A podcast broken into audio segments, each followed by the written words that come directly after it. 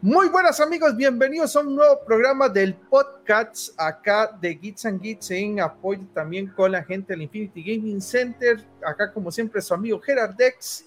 Muy contento hoy de tratar una de las cosas que para mí me parecen más chivas en la comunicación y es que muchas veces la gente dice, ¿cómo no me di cuenta de esta genialidad antes?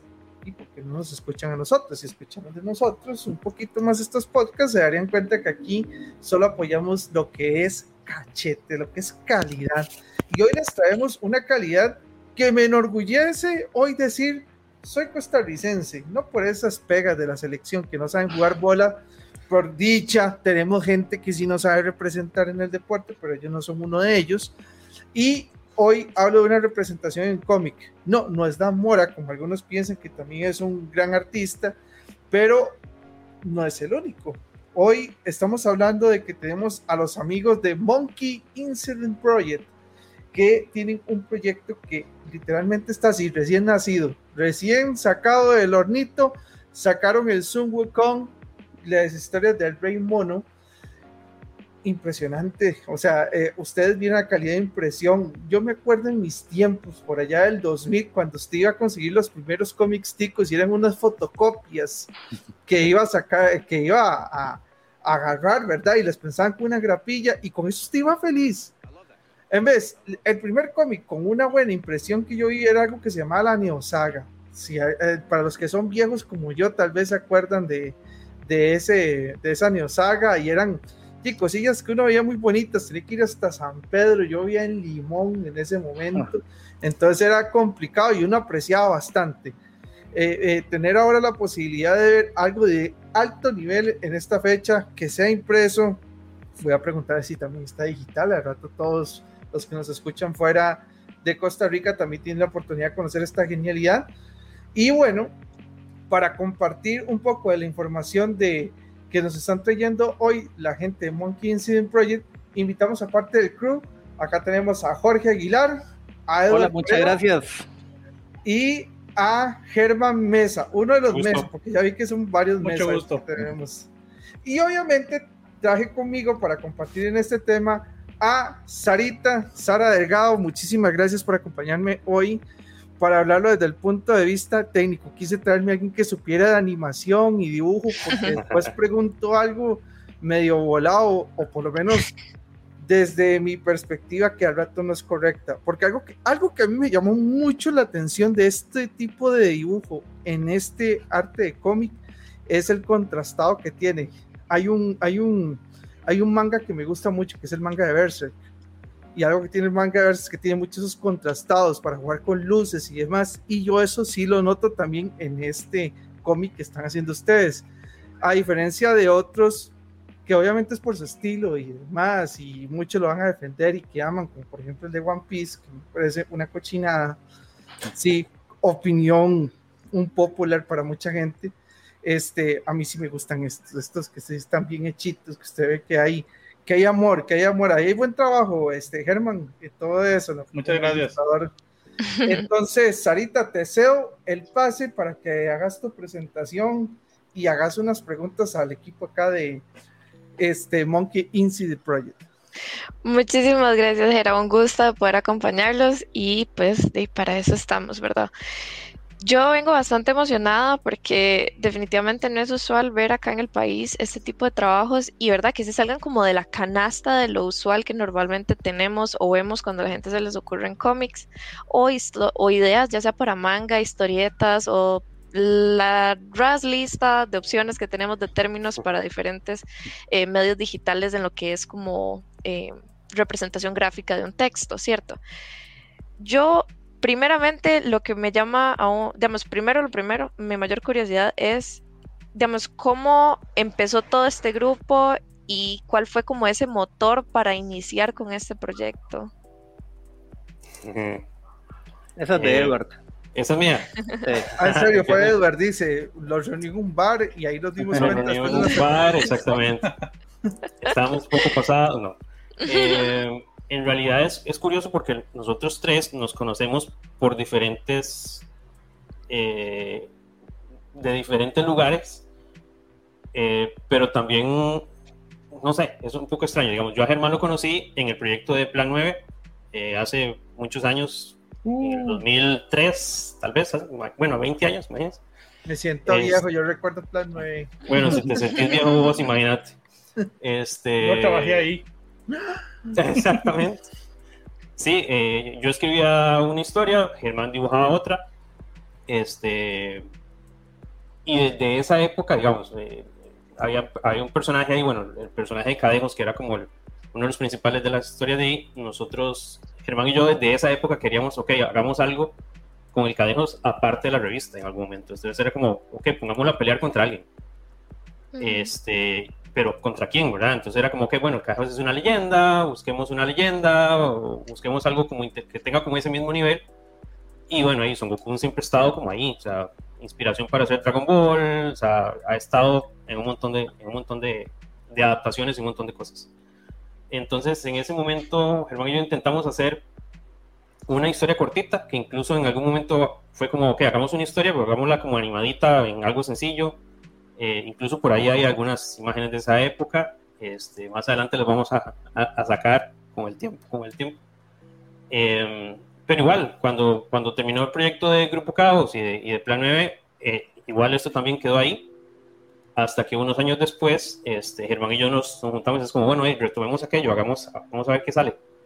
Eh, yo tenía una historia donde pasaba algo, un guerrero hacía ciertas cosas, entonces un guerrero tenía una gran batalla contra otro personaje y nos pareció perfecto ya no retomar el cadejos que había quedado como ahí, sino trabajar con el Rey Mono sustituyendo a ese guerrero y que el Rey Mono fuera como el protagonista. A partir de ahí estamos hablando del, no sé, 2008, por ahí tal vez. Hermano me, me, dice si me estoy como equivocando mucho con las fechas. Mm, ya no me pero sí es tamaño rato. Este, este tamaño rato. Y empezó como eso, empezó como, hagamos una historia corta, ¿verdad?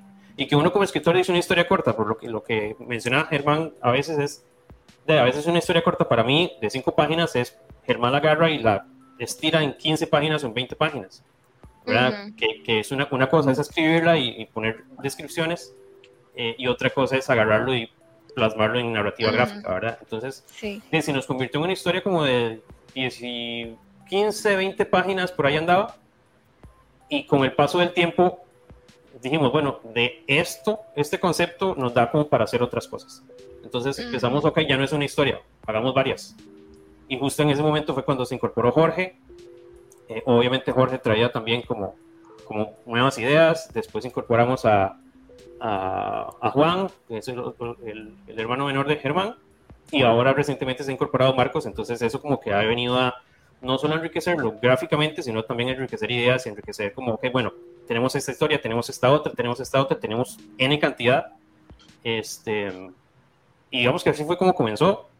Eh, en resumidas cuentas, ¿verdad? Ah, hemos ido eh, trabajándolo a veces sí, a veces no, a veces pasamos mucho tiempo en que, en que no pasa nada, este, pero los últimos tres años tal vez ya le hemos, le hemos puesto como ya una estructura al, al, trabajo, ya nos hemos como acomodado un poquito más eh, y el proyecto ya ha caminado completamente, completamente diferente.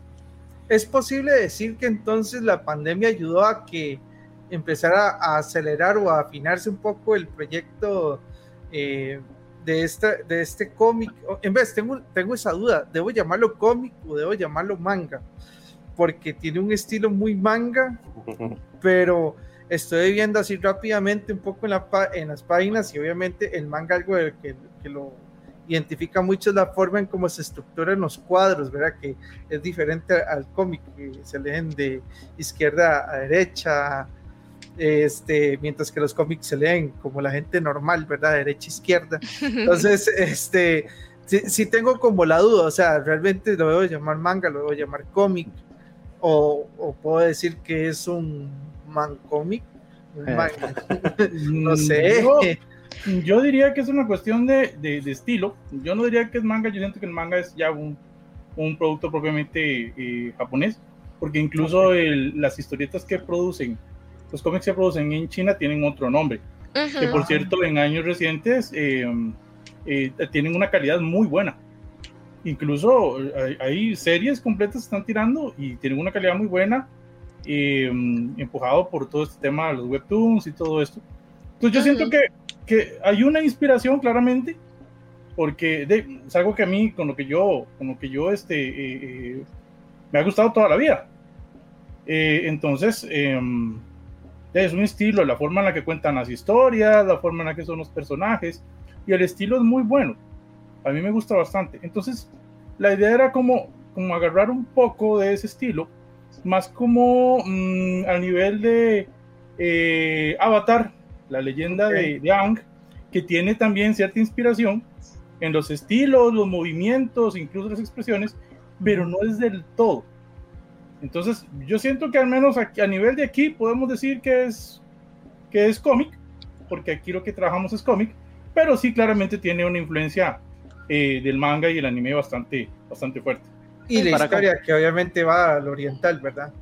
Tal vez, para complementar eso que decía Germán, eh, de la, del estilo, ¿verdad? De la gráfica, cada historia que lleva eh, las revistas, digamos, que ahorita son varias historias y ahora podemos ampliar un poco sobre ese tema, cada historia lleva su propio estilo de dibujo.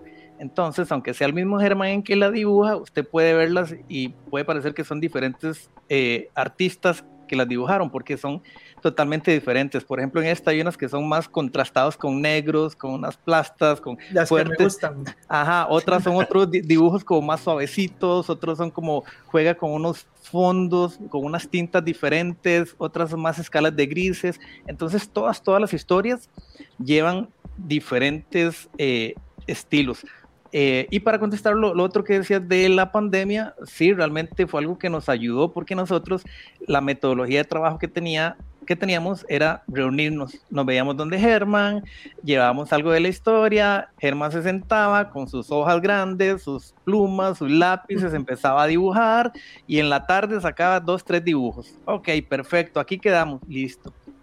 Por pandemia ¿verdad? Que para bien o para mal hubo que cambiar un montón de cosas y fue como empezar a reunirnos virtual.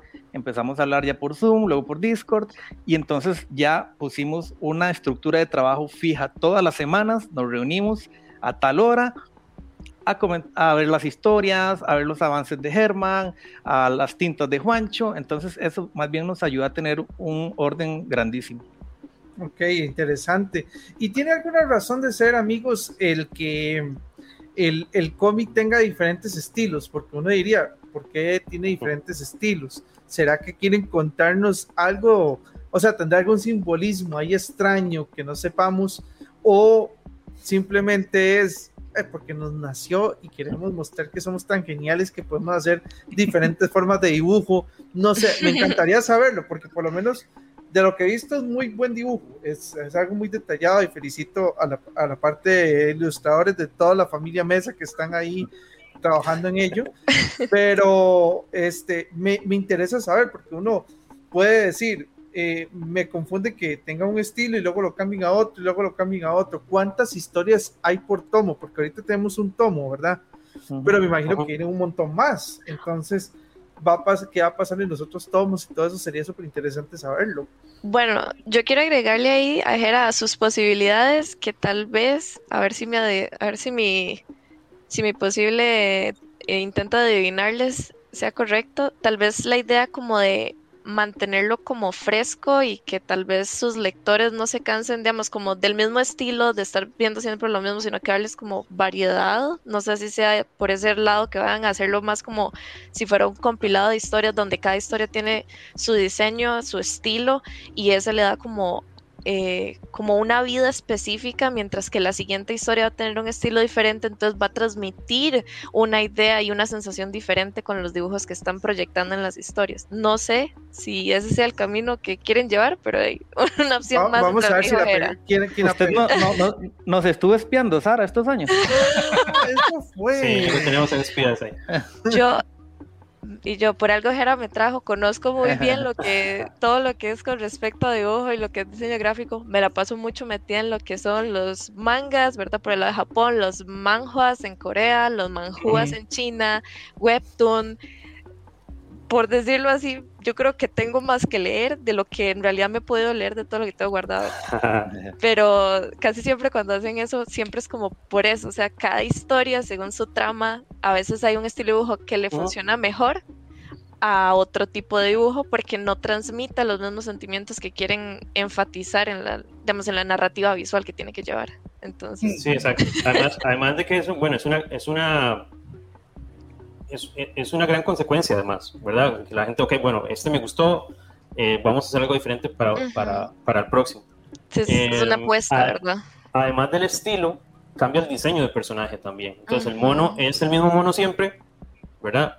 Pero se ve diferente en, en, en la próxima historia. En una tiene una armadura y la línea es más, eh, se ve un poquito más infantil el monillo, en otra es este, más guerrero, en otra es este, más, más como tipo realeza, en otro es un poquito más mono.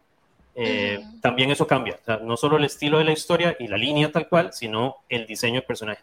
Entonces, eso específicamente, el diseño del personaje, también nos agarramos un poquito de, de, la, de la, historia original del mono, de, la leyenda de viaje al oeste, donde el mono, cuando está empezando eh, a, estudiar artes marciales y a estudiar todo esto, eh, una de las técnicas que él, él, aprende es la de las 72 transformaciones.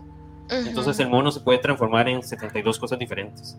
Sí, de ahí se están agarrando para, para justificar ese cambio de diseño, de estilo y de personaje en sí, siendo la misma entidad. Es, así como cambia el mono, cambia, cambia la obra, por decirlo de alguna forma. Entonces digamos que esa es como la, como la base de...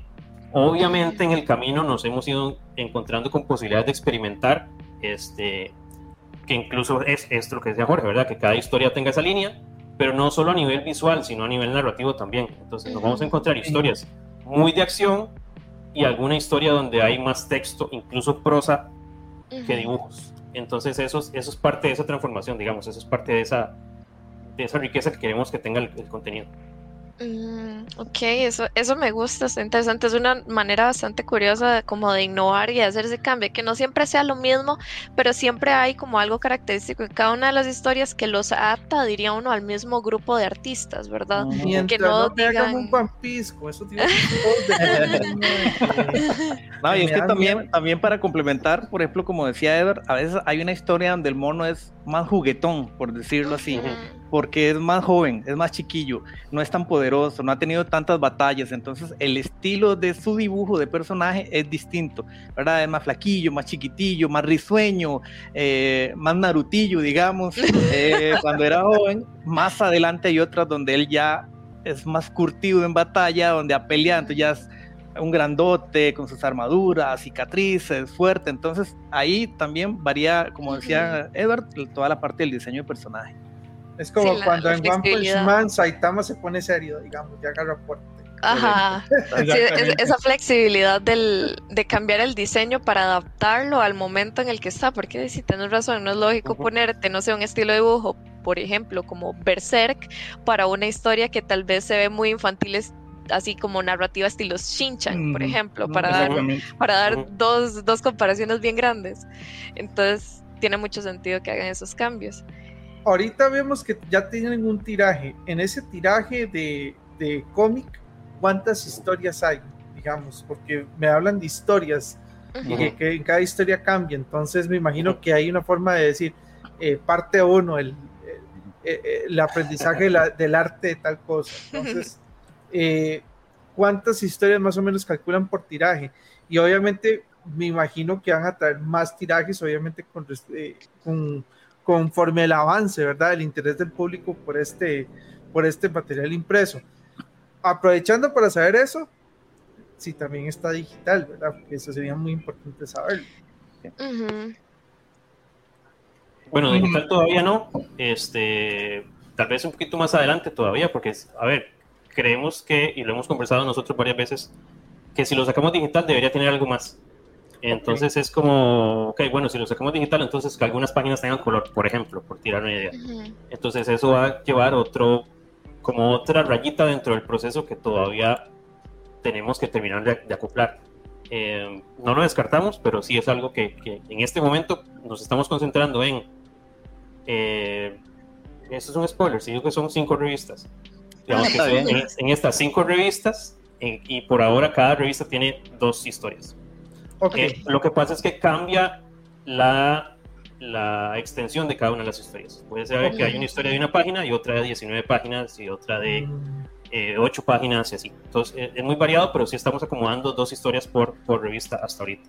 De hecho, ninguna, ninguna de las revistas, como tenemos ahorita la, la estructura, tiene la misma cantidad de páginas en cada revista. Exacto. ¿Verdad? No es que van a hacer una revista 19 y otra X, no, no, de, de repente varía, porque era parte del proceso que nosotros eh, empezamos a hacer, de hacer historias, historias, inicialmente pensar en, en un libro, era lo que nosotros decíamos, hagamos un libro del Rey Mono con historias, con diferentes estilos. Después, ya viendo, dijimos, mm, ok, pero puede ser más factible manejarlo en tipo revista.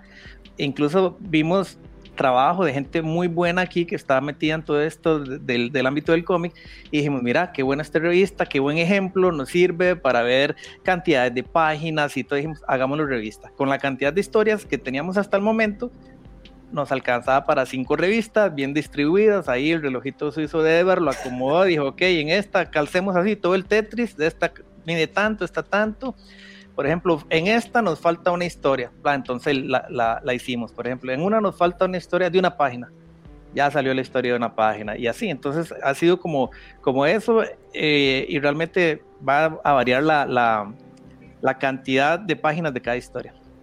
A mí me gustaría saber, y, yo sé que fijo ahí, Sarita la va a complementar, ¿cuáles son las inspiraciones que tuvieron ustedes a la hora? Porque veo que dicen que, que, en un principio quería hacer un libro.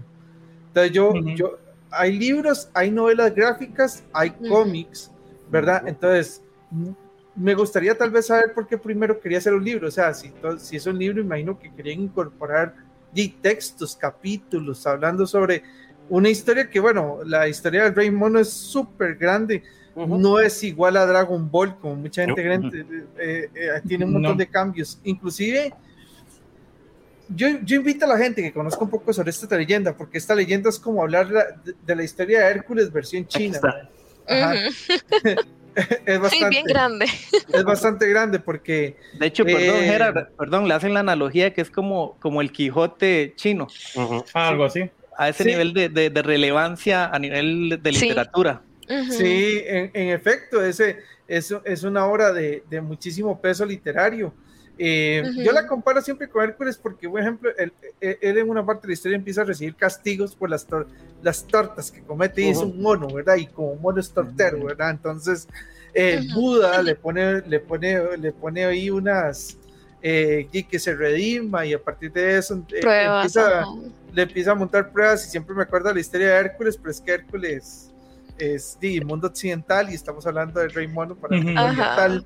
Entonces, son mundos distintos, pero sí, es cierto eso también que es de, de la idea de Cervantes. Entonces, si iba a ser libro, ¿cómo iban a hacer con los textos y en dónde entraba el mundo del dibujo? O sea, iban a hacer, no sé, cada página se escribía un texto y entraba dibujo, o no, no era un libro como tal así, sino más bien una novela gráfica, que las novelas gráficas son hartas extensiones de ilustración, ¿verdad?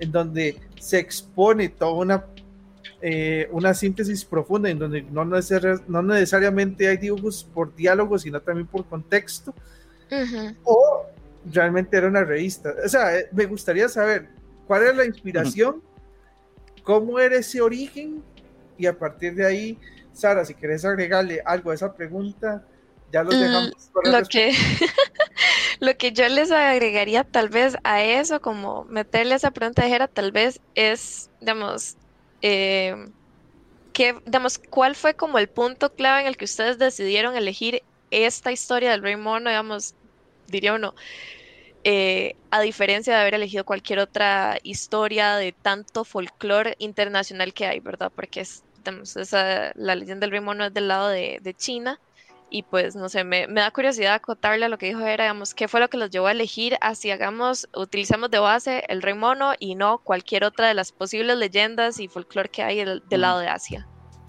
Bueno, eh, um, a mí en lo personal, eh, la historia del rey mono me parece súper divertida. Yo la conocí como mucha gente de este lado del charco eh, cuando vio Dragon Ball. Porque, o sea, de pronto fue sorprendente saber que eso era una historia en la que se inspiraron eh, y entonces este, de uno buscó el material original y empezó a averiguar y encontró todo este montón de historias súper divertidas. El, Rey Mono es un personaje muy, muy, muy divertido. A mí me recuerda mucho a Tío Conejo de, de Nosotros los Ticos, porque es el tipo de personaje eh, eh, que se mete en un montón de problemas, pero de alguna manera siempre sale. Siempre es el siempre más vivo que todo el mundo, etcétera, etcétera. El Rey Mono es, es sumamente, como les digo, sumamente divertido, tiene un montón de historias, pero cualquier cantidad de historias. Eh, mm, cuando uno empieza ya a investigar, encuentra más y más y más. Y es, es entonces esa parte a mí me gustaba mucho. Siempre me gustó mucho el personaje. Eh, y luego estaba el estilo de algunas revistas que habían, por ejemplo, a nivel de, eh, de cómic europeo, ese formato de montón de historias se maneja bastante. Hay una revista, la Heavy Metal, eh, que mucha gente conoce. antes era muchísimo más famosa, ahora todavía creo que la hacen, pero no estoy seguro. había un montón de historias, un montón de historias contenidas dentro de, de, una revista que se sacaba. Eh, entonces, para nosotros fue, eh, todo eso nos, nos llevó a buscar un estilo como de novela gráfica, pero que reuniera un montón de, de cuentos, historias que se inspiraban en las historias originales del, del Rey Mono. Algunas cambian, pero siguen la inspiración de. Entonces, eh, y de hacer nuestra propia, nuestra propia versión del, personaje. Y por ahí ese lado es donde nos, nos no sé, tal vez Edward puede contarnos un poquito más sobre el tema este de, novela gráfica que nosotros íbamos planeando. Sí, para contestarle era, digamos, eran las dos cosas. Era una gran cantidad de páginas visuales como cómic normal y también tenemos eh, historias con textos. Entonces, la idea de nosotros era armar un libro de aproximadamente, no sé, entre 150 y 200 páginas, donde te encontrarás este, 12 historias, 13 historias, 14 historias. Pero lo que te decía antes, una historia de puro cómic, otra era un poquito una mezcla entre entre un, diseño, digamos, que, que, las ilustraciones te llevaran como, como por la página y meter algunos textos. Otras eran el estilo de los, de los cuentos infantiles, por ejemplo. Entonces viene texto, texto, texto, dibujo, texto, texto, texto, dibujo. Así por página. Este, y algunas historias en prosa nada más, digamos. Obviamente, en alguna, igual tendríamos que haber metido ilustración en algún momento. Pero la gran mayoría era cómic de todas formas. Entonces era como como esa exploración de la que hablábamos hace un rato también, o sea, de no quedarnos solo con, ok, es puro cómic, no, o sea, es, experimentar y es, ver cómo sale y cuál es la mejor forma de, de narrar esta historia, ¿verdad? Básicamente. Bueno, me parece interesante porque entonces significa que realmente desde un puro inicio lo que querían hacer era romper el molde de los, de, de, los estándares de qué es una novela gráfica, qué es un libro y qué es un cómic. Es, no, yo voy a hacer algo creativamente con base en nuestras inspiraciones y ya por lo menos me, me gustó mucho que dijera tío conejo, o sea, realmente por ahí este, siempre tuvimos nuestras raíces costarricenses en la idea y lo único que hicieron fue obviamente aprovechar lo que es el fan eh, y todo el fandom que siempre tuvimos con series o cosas que nos llegaran como un ejemplo fue Dragon Ball en este, caso, ¿verdad? De hecho, las historias nos basamos en, en, todo lo general de, del Rey Mono, de, ¿verdad? De, cosas específicas de, de, tal enemigo, de la inmortalidad, de donde vive, pero eh, adaptamos a, nuestra, o sea, nos dimos la, licencia creativa de hacerlo a nuestro propio estilo, ¿verdad? Entonces, las historias, o sea, hay historias que son inventadas, no, no, no tienen, usted no la va a encontrar en, en, el, en la historia original, ¿verdad? Ok, eso es importante, entonces no necesariamente es una copia exacta de la historia del Rey Mono, sino que más bien sí usa cosas de la historia del Rey Mono, pero las adaptan al gusto de ustedes, igual que como hizo Dragon Ball también. Correcto, correcto. Son, está basado en, ¿verdad? Para, para tener como ese, ese marco, esa, esa historia original, pero de, de, repente nos inventamos un enemigo ahí o nos inventamos las situaciones que, que pasaron o,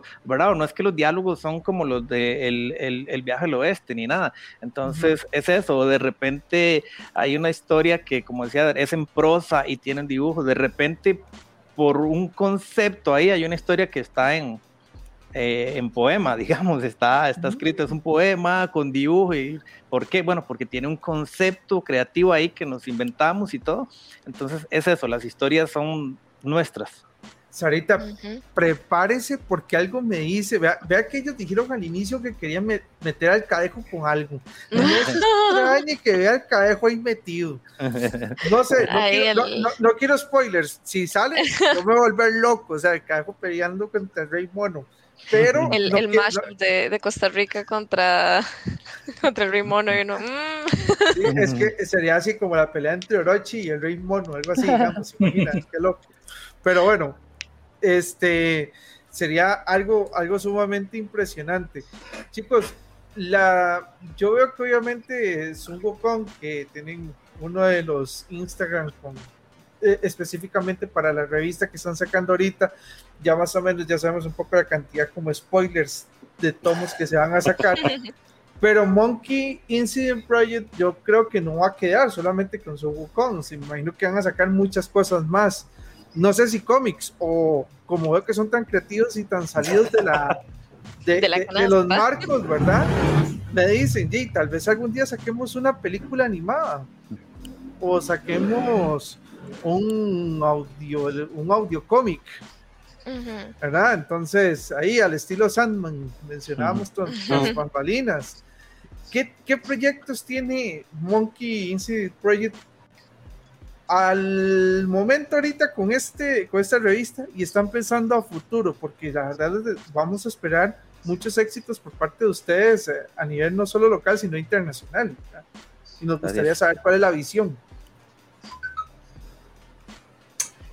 Bueno,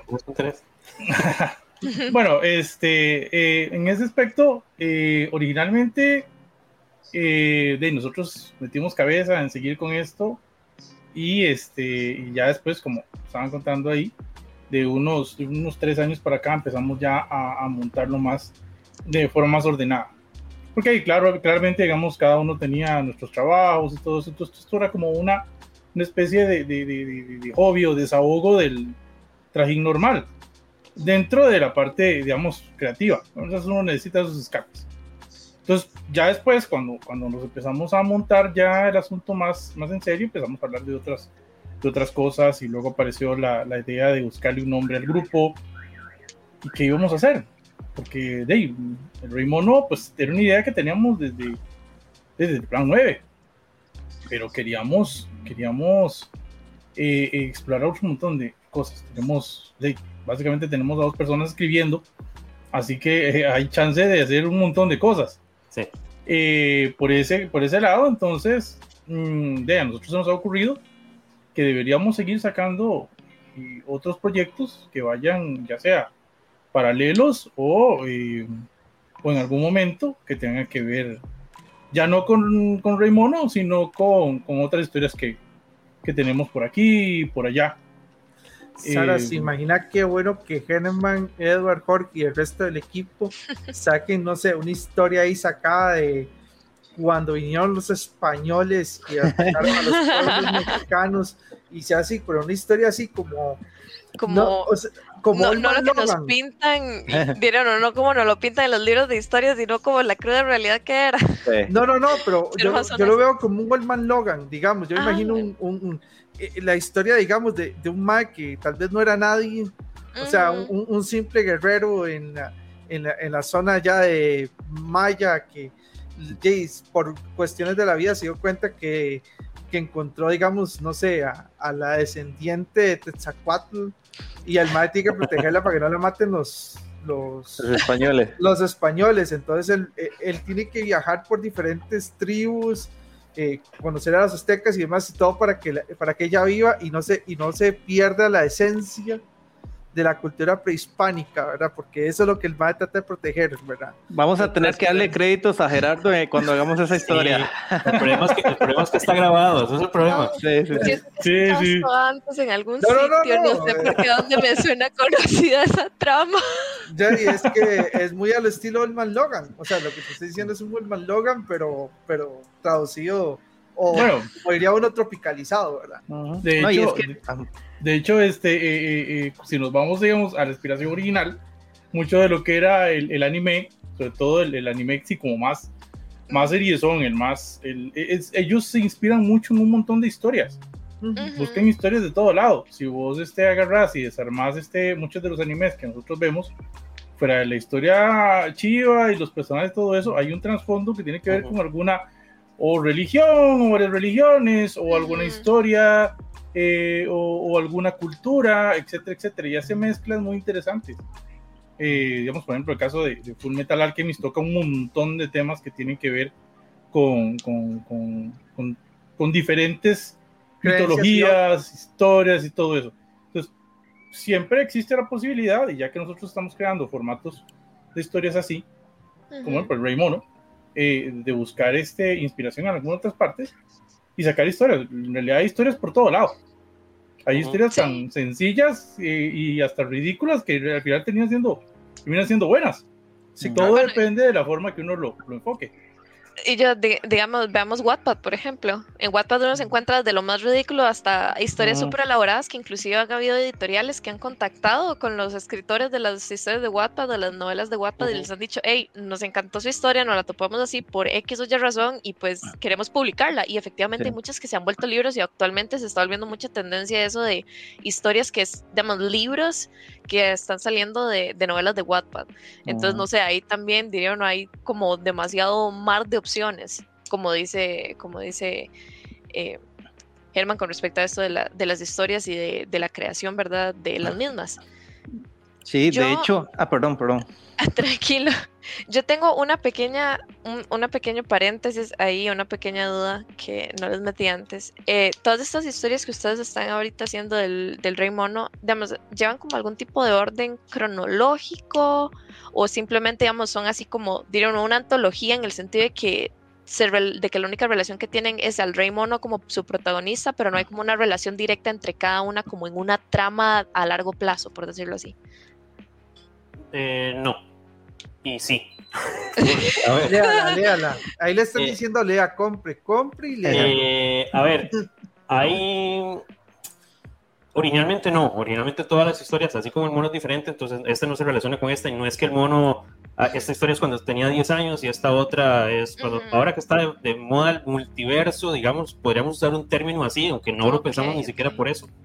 Eh, pero alguna historia tiene el mismo mono específicamente que te vas a encontrar Ajá. más adelante. Entonces, Ujú. eso no salió del plan original, pero digamos, no sé, eh, una de las historias nos gusta mucho, por ejemplo, pero no, no está dentro de las cinco revistas. Ujú. Eh, y el diseño del mono es- es- nos encanta. Entonces, Ujú. lo usamos en la segunda historia de la primera revista, por, por poner un ejemplo. Entonces, más adelante, cuando lleguemos a la historia, esa, la original, la que nos gusta mucho y que no estaba en las cinco revistas, de, la gente la gente que tiene todo, digamos, de alguna forma, que, Ujú. o que sigue esto, se va a encontrar como, ah, mira, mismo diseño de este y este, ¿verdad? Sí, va a haber Pero más como una, hasta- una hasta correlación ahí, de... Exactamente. hasta- hasta gráficamente la hablando. relación, exactamente. Ah, bueno, este, este, este mae es este mae. Ajá. o sí, como, ah, este- esta historia está pasando eh, más o menos como en el mismo rango de tiempo que esta Ajá. otra y que esta otra, más que todo por el estilo de dibujo y el estilo gráfico, eh, en vez de pensar que es como una trama o historias Exacto. lineales que van como ya Sí. sea una línea de tiempo que lo vamos viendo crecer o... Que Sí, no es una saga necesariamente. ¿verdad? Donde Ajá. él va en una línea de, de historias evolucionando y todo de forma lineal y todo, sino que, ¿qué es eso? De repente uno dice, bueno, aquí estaba más chiquillo y aquí está más viejo, nada más, Ajá. no es como que, ah, esto es porque aquí pasó esto. Evidentemente, tal vez en una historia que le pasó algo específico, que encontró un arma o algo, y ya a partir de esa historia, en las demás lo empieza a usar. Entonces, ok, sí tiene Sí. cierta relación, pero no es Hay que que va ahí tan... relación. Ujú. Ajá. Ok, Ven, sí, amigos, sí. por eso es que vale la pena traerles eso a ustedes el día de hoy. O sea, esto no se ve normalmente. O sea, la mayoría de, de historias manga, cómics y demás son cosas lineales y que se sabe Ujú. que leyó el tomo 1 y luego el tomo 2 es la continuación. Aquí estamos hablando de que pueden las historias ser dos cosas totalmente diferentes y ir ligadas al mismo personaje al mismo tiempo. Entonces, eso es una cajita de sorpresas. Es una cajita de sorpresas, o sea, eh, ma- más, bien ahora, ahora me va a dejar picado, porque yo, yo, por ejemplo, voy a ir a, a- ahorita a conseguir ese libro y quiero aquí hacer dos preguntas. La primera es, yo en Costa Rica, por dicho, voy a tener la ventaja de ir a los distribuidores oficiales a conseguir el, eh, a conseguirlo, si quisiera conseguirlo directo por ustedes, cómo se hace, si por medio de las redes sociales o si también hay otro medio. ¿Y qué pasa con todos los pobres que no están en Costa Rica y que estén escuchando este podcast y no pueden obtenerlo aquí? O sea, ¿cómo van a poderlo obtener? Ujú. porque tengo muchos amigos en, eh, en España, Argentina, que fijo les va a interesar un montón ver esto y no, les va a, a decir, ok, ¿cómo llego a tener esta obra que solo Gerardo por vivir en Costa Rica tiene privilegio? Y luego me van a pe- empezar a escribir para ver cómo hago para mandárselo. Sí, yo quería de hecho agregarles, con lo que Gerald les está preguntando ahorita de eso, les quería agregar como esa consulta, digamos, han llegado a pensar, eh, digamos, de utilizar plataformas digitales como por ejemplo las hay eh, Webtoon, Tapas, Tapitoon, que muchas de ellas, si bien hay muchos creadores que inician, eh, bueno, en Webtoon por ejemplo, que es la que más manejo, inician en el área de digamos, como de originales y después tal vez llega la oportunidad de monetizar el cómic y pasarse al área de Canvas donde ya tiene un editor, los, eh, cada capítulo se revisa, los van subiendo y hay cierta ganancia de por medio. Para más que todo diría uno como todo este público internacional que tal vez no pueda tener eh, la suerte de poder conseguirlo en físico. Y agregándole nada más que faltó, cada cuánto va a ser cada tomo, porque yo voy Muy a un tomo y ya quiero ver el otro, ¿verdad? Digo yo. ok, ¿por dónde empezamos? Por el Em, principio. por el principio. Empecemos por cómo va a funcionar la distribución. ¿Dónde la consigo en. Costa Rica? Ujú. Y cuídasela por gente que no vive en Costa Rica. Ok, a ver, estamos planeando un, bueno, estamos coordinando eh, un evento de lanzamiento eh, que lo vamos a estar anunciando en los próximos días. Todavía no podemos decir exactamente la fecha porque no, eh, porque no depende 100% de nosotros. Eh, pero sí, digamos, estamos qué, mayo, junio, ya es un hecho que la gente la va a poder conseguir.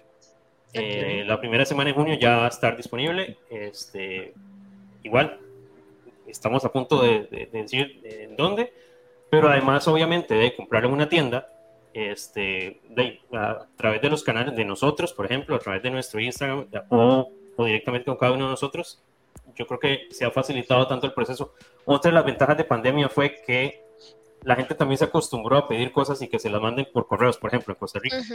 Eh, entonces, es, y correos ha mejorado muchísimo este, a- en los últimos años, entonces también eso, eso nos ayuda como a solucionar el envío aquí, ¿verdad?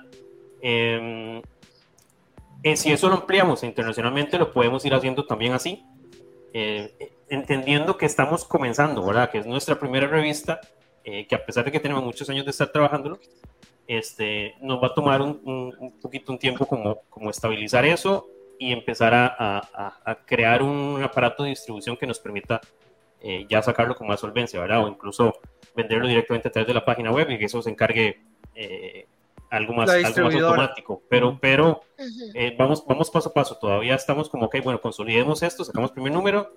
eh, dentro de, para contestar a la otra pregunta, dentro de, este, muy poquito, y no, y si digo aquí una fecha, Germán me puede matar, No, no, no. Todo bien, todo bien, dejémoslo como confidencial. tiempo Pero a ver. un mes. Mm, dos, quizás. Dos, bueno, Eh, vale, vale, dos, está bien. Dos, es que yo soy muy, des- muy desesperado y termino de leer el cómic y digo, Sí. "Mae, yo quiero ver el otro. Tenemos la tenemos, tenemos la ventaja aquí de que como nosotros teníamos esta idea como un libro, Ujú. este, y teníamos la idea de que fueran varias historias, hay algunas historias que ya están, ¿verdad? Entonces, a la hora de distribuirlo fue como, ok, em, pongamos una historia larga de la cantidad de páginas que tenga con una historia un poquito más corta, ¿verdad? Entonces, hay historias de esas largas que ya están listas. Ok. que tenemos que tener, que faltan, le faltan tres páginas, por ejemplo. Entonces, ok, hay que complementar esa historia larga con una historia corta. ok. La historia corta se hace más rápido, por supuesto, y tal vez va con prosa y tal vez es más fácil de hacer, pero hay que hacerla. Entonces es como que, bueno, pero complementar ese número, por, por poner un ejemplo, el número 3 está más cerca de complementarse de lo que, de lo que podría esperar uno si saca la 1 o la 2. Ok, empecemos a trabajar en la 3. No, ya está adelantado. Bueno, aquí me- hacemos, me gusta como, ese- hacemos como los estudios en Japón que los ponían No, a trabajar no, no. 18 horas. No, no, no, Herman, no. usted no, No, duerme. Que ya cuando se No, cuando termine Ya no duerme, no, ya no duerme. De hecho, sí, ya no. Ah, Hay duerme. veces que no Ya duermo no con duerme. el trabajo normal. Ah, Ahora, Sí, pero- ahora pero- sí ya me pongo con del cómic. No, no, pero, pero vieras que, que, que en eso de trabajo, eh, yo incluso yo soy muy, muy, muy necio. A veces yo les, yo de pronto les digo, muchachos, yo voy a rehacer esta vara.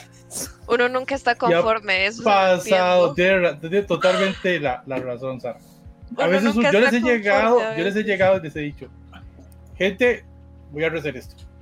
A mí me dijo, a mí me dijo hace como dos semanas, me dijo, Así como dos eh, semanas. te- tenemos que hablar de la historia de, no mentira, me- tenemos que hablar de la primera página de la historia que va en el número 3 y no voy a quitar del pie del tema, pero voy a rehacer esto y esto y esto y yo, ok, Bueno, Ya- ya se lo- pero ya hemos mientras pasado- no- mientras no le diga, eso. hay que quitar lo que ya se imprimió, por ejemplo, ya ahí se está Sí, complicado. no, ya, no, no, ya no. está- No, no, no, no, no. Ahí No, la ventaja, la ventaja de este proceso es que, eh, a ver, ya por la experiencia que hemos tenido en este tiempo haciendo y rehaciendo historias, ujú, cuando Germán nos dice, gente, voy a dibujar otra o voy a redibujar este personaje, al inicio de Edward y yo éramos, pero ¿por qué? Si está, Está chidísima, no la cambie. Y claro, Germán la cambiaba y la hacía algo 10 veces más chiva. Entonces ya cuando él dice, voy a cambiar algo, ya nosotros ni chistamos, decimos, dele, hágale, porque sabemos que él es muy autocrítico y autoexigente y lo que nosotros vayamos perfecto, bueno, él lo mejora 10 veces, entonces, que le dé. Sí, sí. Es que digamos, esto no ha sido solamente, solamente un hobby, sino también ha sido un proceso de aprendizaje.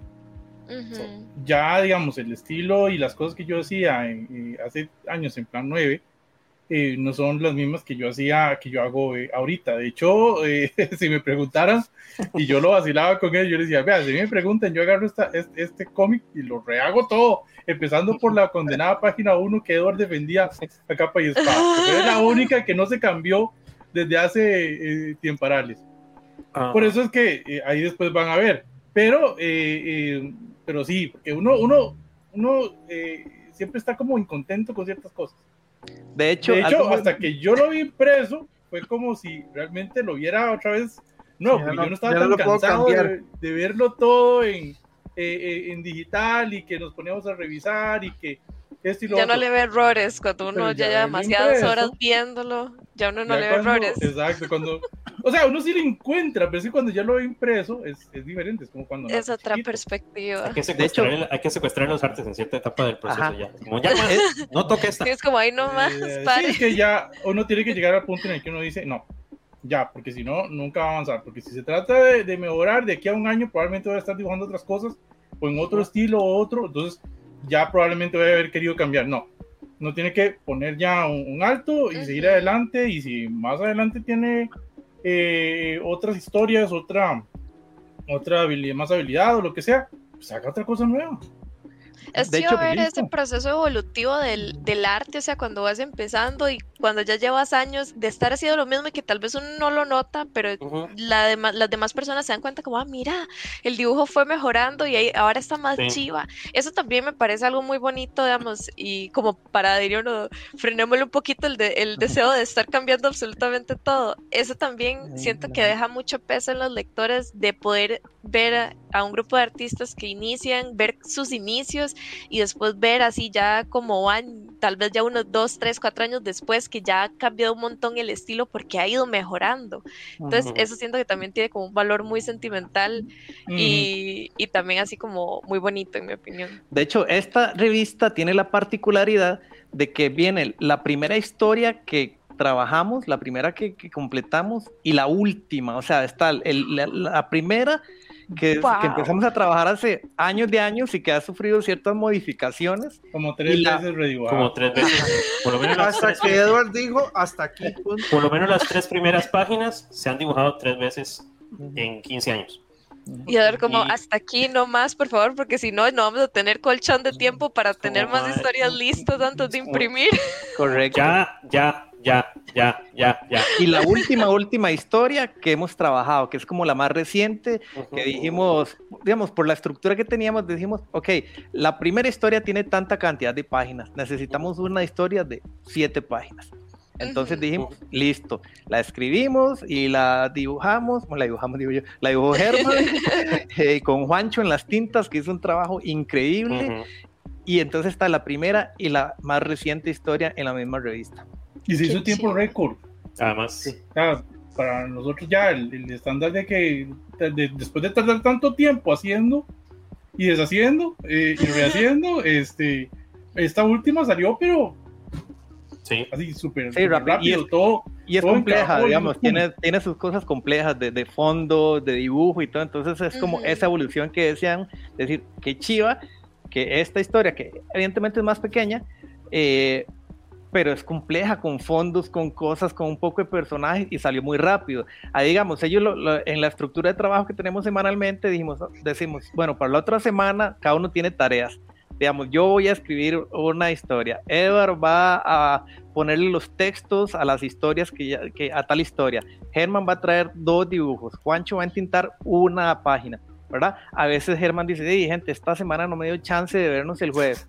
Pues a los dos días dice, eh, reunamos un toque, y el condenado sale con tres páginas de repente, o sea, entonces es como, wow, entonces siempre es algo muy chiva, que siempre que vamos haciendo algo, nosotros como, wow, o cuando Juancho nos muestra unas tintas, ¿verdad? Es como el roble de tambores y muestra y todo, wow, entonces es muy vacilón porque nos disfrutamos mucho como el, de la creación que estamos haciendo, por eso es que ahorita estamos como e ilusionados, eh, no queremos atarantarnos, ¿verdad? Sobre todo en, ese tema de que la distribución y que fuera del país y la cantidad, dijimos, vamos paso a paso, este es el primer número, vamos a ver cómo se nos mueve, eh, gracias a Dios tenemos como ciertos puntos de venta que decimos ahí puede moverse bien, más lo de nosotros, más eh, ferias a las que queremos ir, a las que ya tenemos stands, ¿verdad? Eh, para ir a ferias de todo este tipo, de anime, de cómics, de feria del libro, un montón de cosas que ahí les vamos también a estar eh, contando pero es eso, no nos aloquemos, tenemos un montón de ideas y de planes, que digital, que lo otro, que las historias que ahora comentábamos, que no sean solo del Rey Mono, que, ¿verdad? Ya tenemos, Edward tiene escritas unas con otro nombre, con otros personajes, con otras cosas totalmente aparte. Más las que, le acaba de dar ahorita, Ajá, más las, más las ideas de Gerard, eh, que igual... Una, que se nos ocurrió ahorita. Se me acaba de ocurrir. de todo, hasta, hasta hemos hablado de hacer cuentos para niños, que, que, que ya yo tengo como tres escritos y decir, es buscar, ir ampliando, pero vamos poco a poco. No nos hasta yo escribí una. yo escribí una y bueno, armé así el, el, más o menos de una historia que tenía de hace, uh, se la pasé a Edward y entre los dos la, le dimos forma y ahí está. Germán, vos sos el ilustrador y se pone a hacer historias. O sea, tengo que ver a Edward y a Jorge dibujando, digo yo. Y yo era, ¿por qué no? Porque se puede ser multifacético. eso mismo hacía yo con, con, las historias que escribía en el cole y que algunas tengo hecho en WhatsApp. Edward de vez en cuando sale con algún dibujo que rescató de lo que yo había sacado y lo pinta y, y monta una cuestión, así que yo, yo soy bueno para las historias, no me ponga a dibujar. Pintaba. Así me pasó a mí, así me pasó a mí. A ver, cuando, cuando yo conocí a Germán, este, yo dibujaba todavía. Este, para Plan 9 yo conocí a Germán, conocí a otros artistas y aquel montón de gente. Yo decía, pucha, yo, yo no dibujo. ¿Sabes? Uno dijo, ok, no, no, no llego ahí, ¿sabes? Yo lo entiendo. pero, entonces, pero la verdad es que soy, soy, mejor, soy mejor escribiendo, entonces bueno, okay, yo voy a enfocarme en la parte de escribir y coordinemos y explotemos el talento de la gente que ya dibuja muchísimo más. A ver, tal vez fue como, ok, tiremos la toalla en esto, pero destaquemos esto otro, ¿verdad? Entonces también, también un poco por ahí. Y para complementar lo que decía Jorge de, de la distribución y todo esto, sí, vamos paso a paso pero también estamos tomando mucho aprendizaje de otros grupos que están haciendo cómic en los últimos años.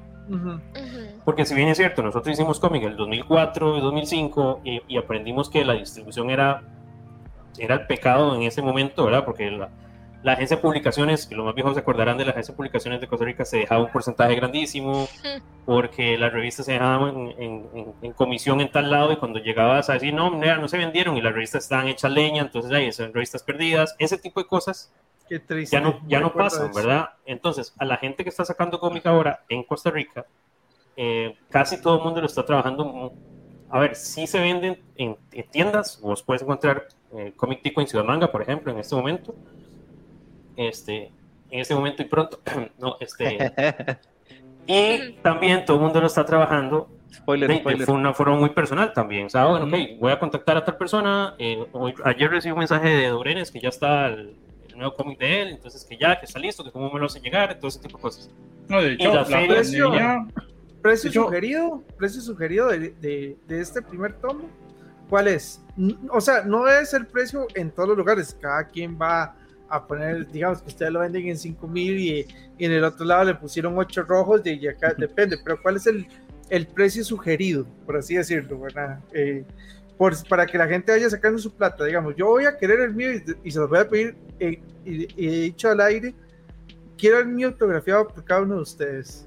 Así será, ahí lo tendrá. Y de la familia Mesa quiero un dibujito y el mono en esa, en esa quiero que sea diferente del resto del mundo. Lo voy a guardar en mi vitrina aquí. Cada vez está- eso está saliendo más caro, ¿verdad? Sí, sí, no importa, no importa, no hay problema. No, a ver, de hecho. Lo que es bueno unas- se apoya. Y, y- Sí. y el- y- y- y no sé, y yo siempre he dicho, las cosas no son caras o baratas Ujú.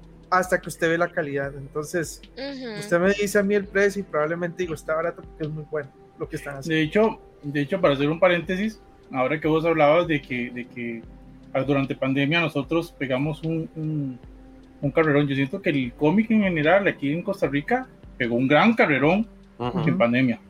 No sé si El de tiempo bien libre. que mal, el tiempo libre, sí, pero puña, muchos proyectos que tenían años de gente que estaba así como muy entusiasta, entusiasta que empezaron a, a trabajar y, y han salido cosas que Sí, me gusta mucho el buenísimo. nivel.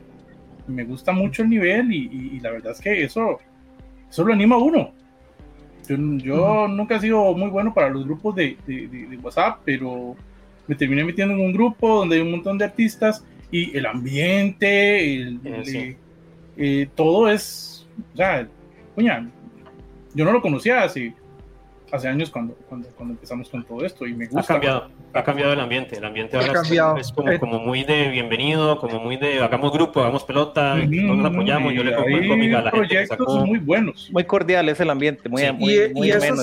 es, y eso es genial. Entonces, ¿cuál es ese precio sugerido? Ya para ir cerrando el programa el día de hoy, para que la gente se vaya con eso. Y recuerden, las redes en Instagram son Zoom Wukong, rayita abajo Rey Mono, o Monkey Incident en Instagram. Así los encuentran. Ahí va a estar tirando obviamente toda la información. Precio sugerido. Para Dale, tenerlo ahí. 6.500. Ahí está, pues eso es un regalo. O sea, es que vay- vayan a las redes sociales, amigos, y ahí van a darse cuenta, que es un regalo. O sea, la calidad de impresión. Yo me imaginaba que me iban a decir 15 mil, 20 mil colones. No, no, es, es muy buena calidad. Está- es un precio bastante accesible comparado a muchos otros precios accesible. que uno puede encontrar en el mercado. Y por un producto bueno, por Sí. historias buenas, creativas, nacionales, y como dice, y como yo digo muchas veces, no por apoyar porque sea nacional, no, es porque es bueno. Exactamente. Entonces, estamos Gracias. dándonos cuenta de que es bueno, es creativo. Los invitamos a este. Lamentablemente, me encantaría seguir hablando con Germán, Edward y Jorge buen rato más, pero se nos acabó el tiempo por el día de hoy. Recuerden escuchar el podcast en todas las redes de Geeks and Geeks. eh, y cualquier cosa, hagan los comentarios si quieren que los vamos a traer y que les saquemos más información, dámonos y estamos anuentes. Pero por el momento, les digo de parte de Gerardex, todo el equipo de Kids and Geeks, nos vemos en la próxima. Hasta pronto.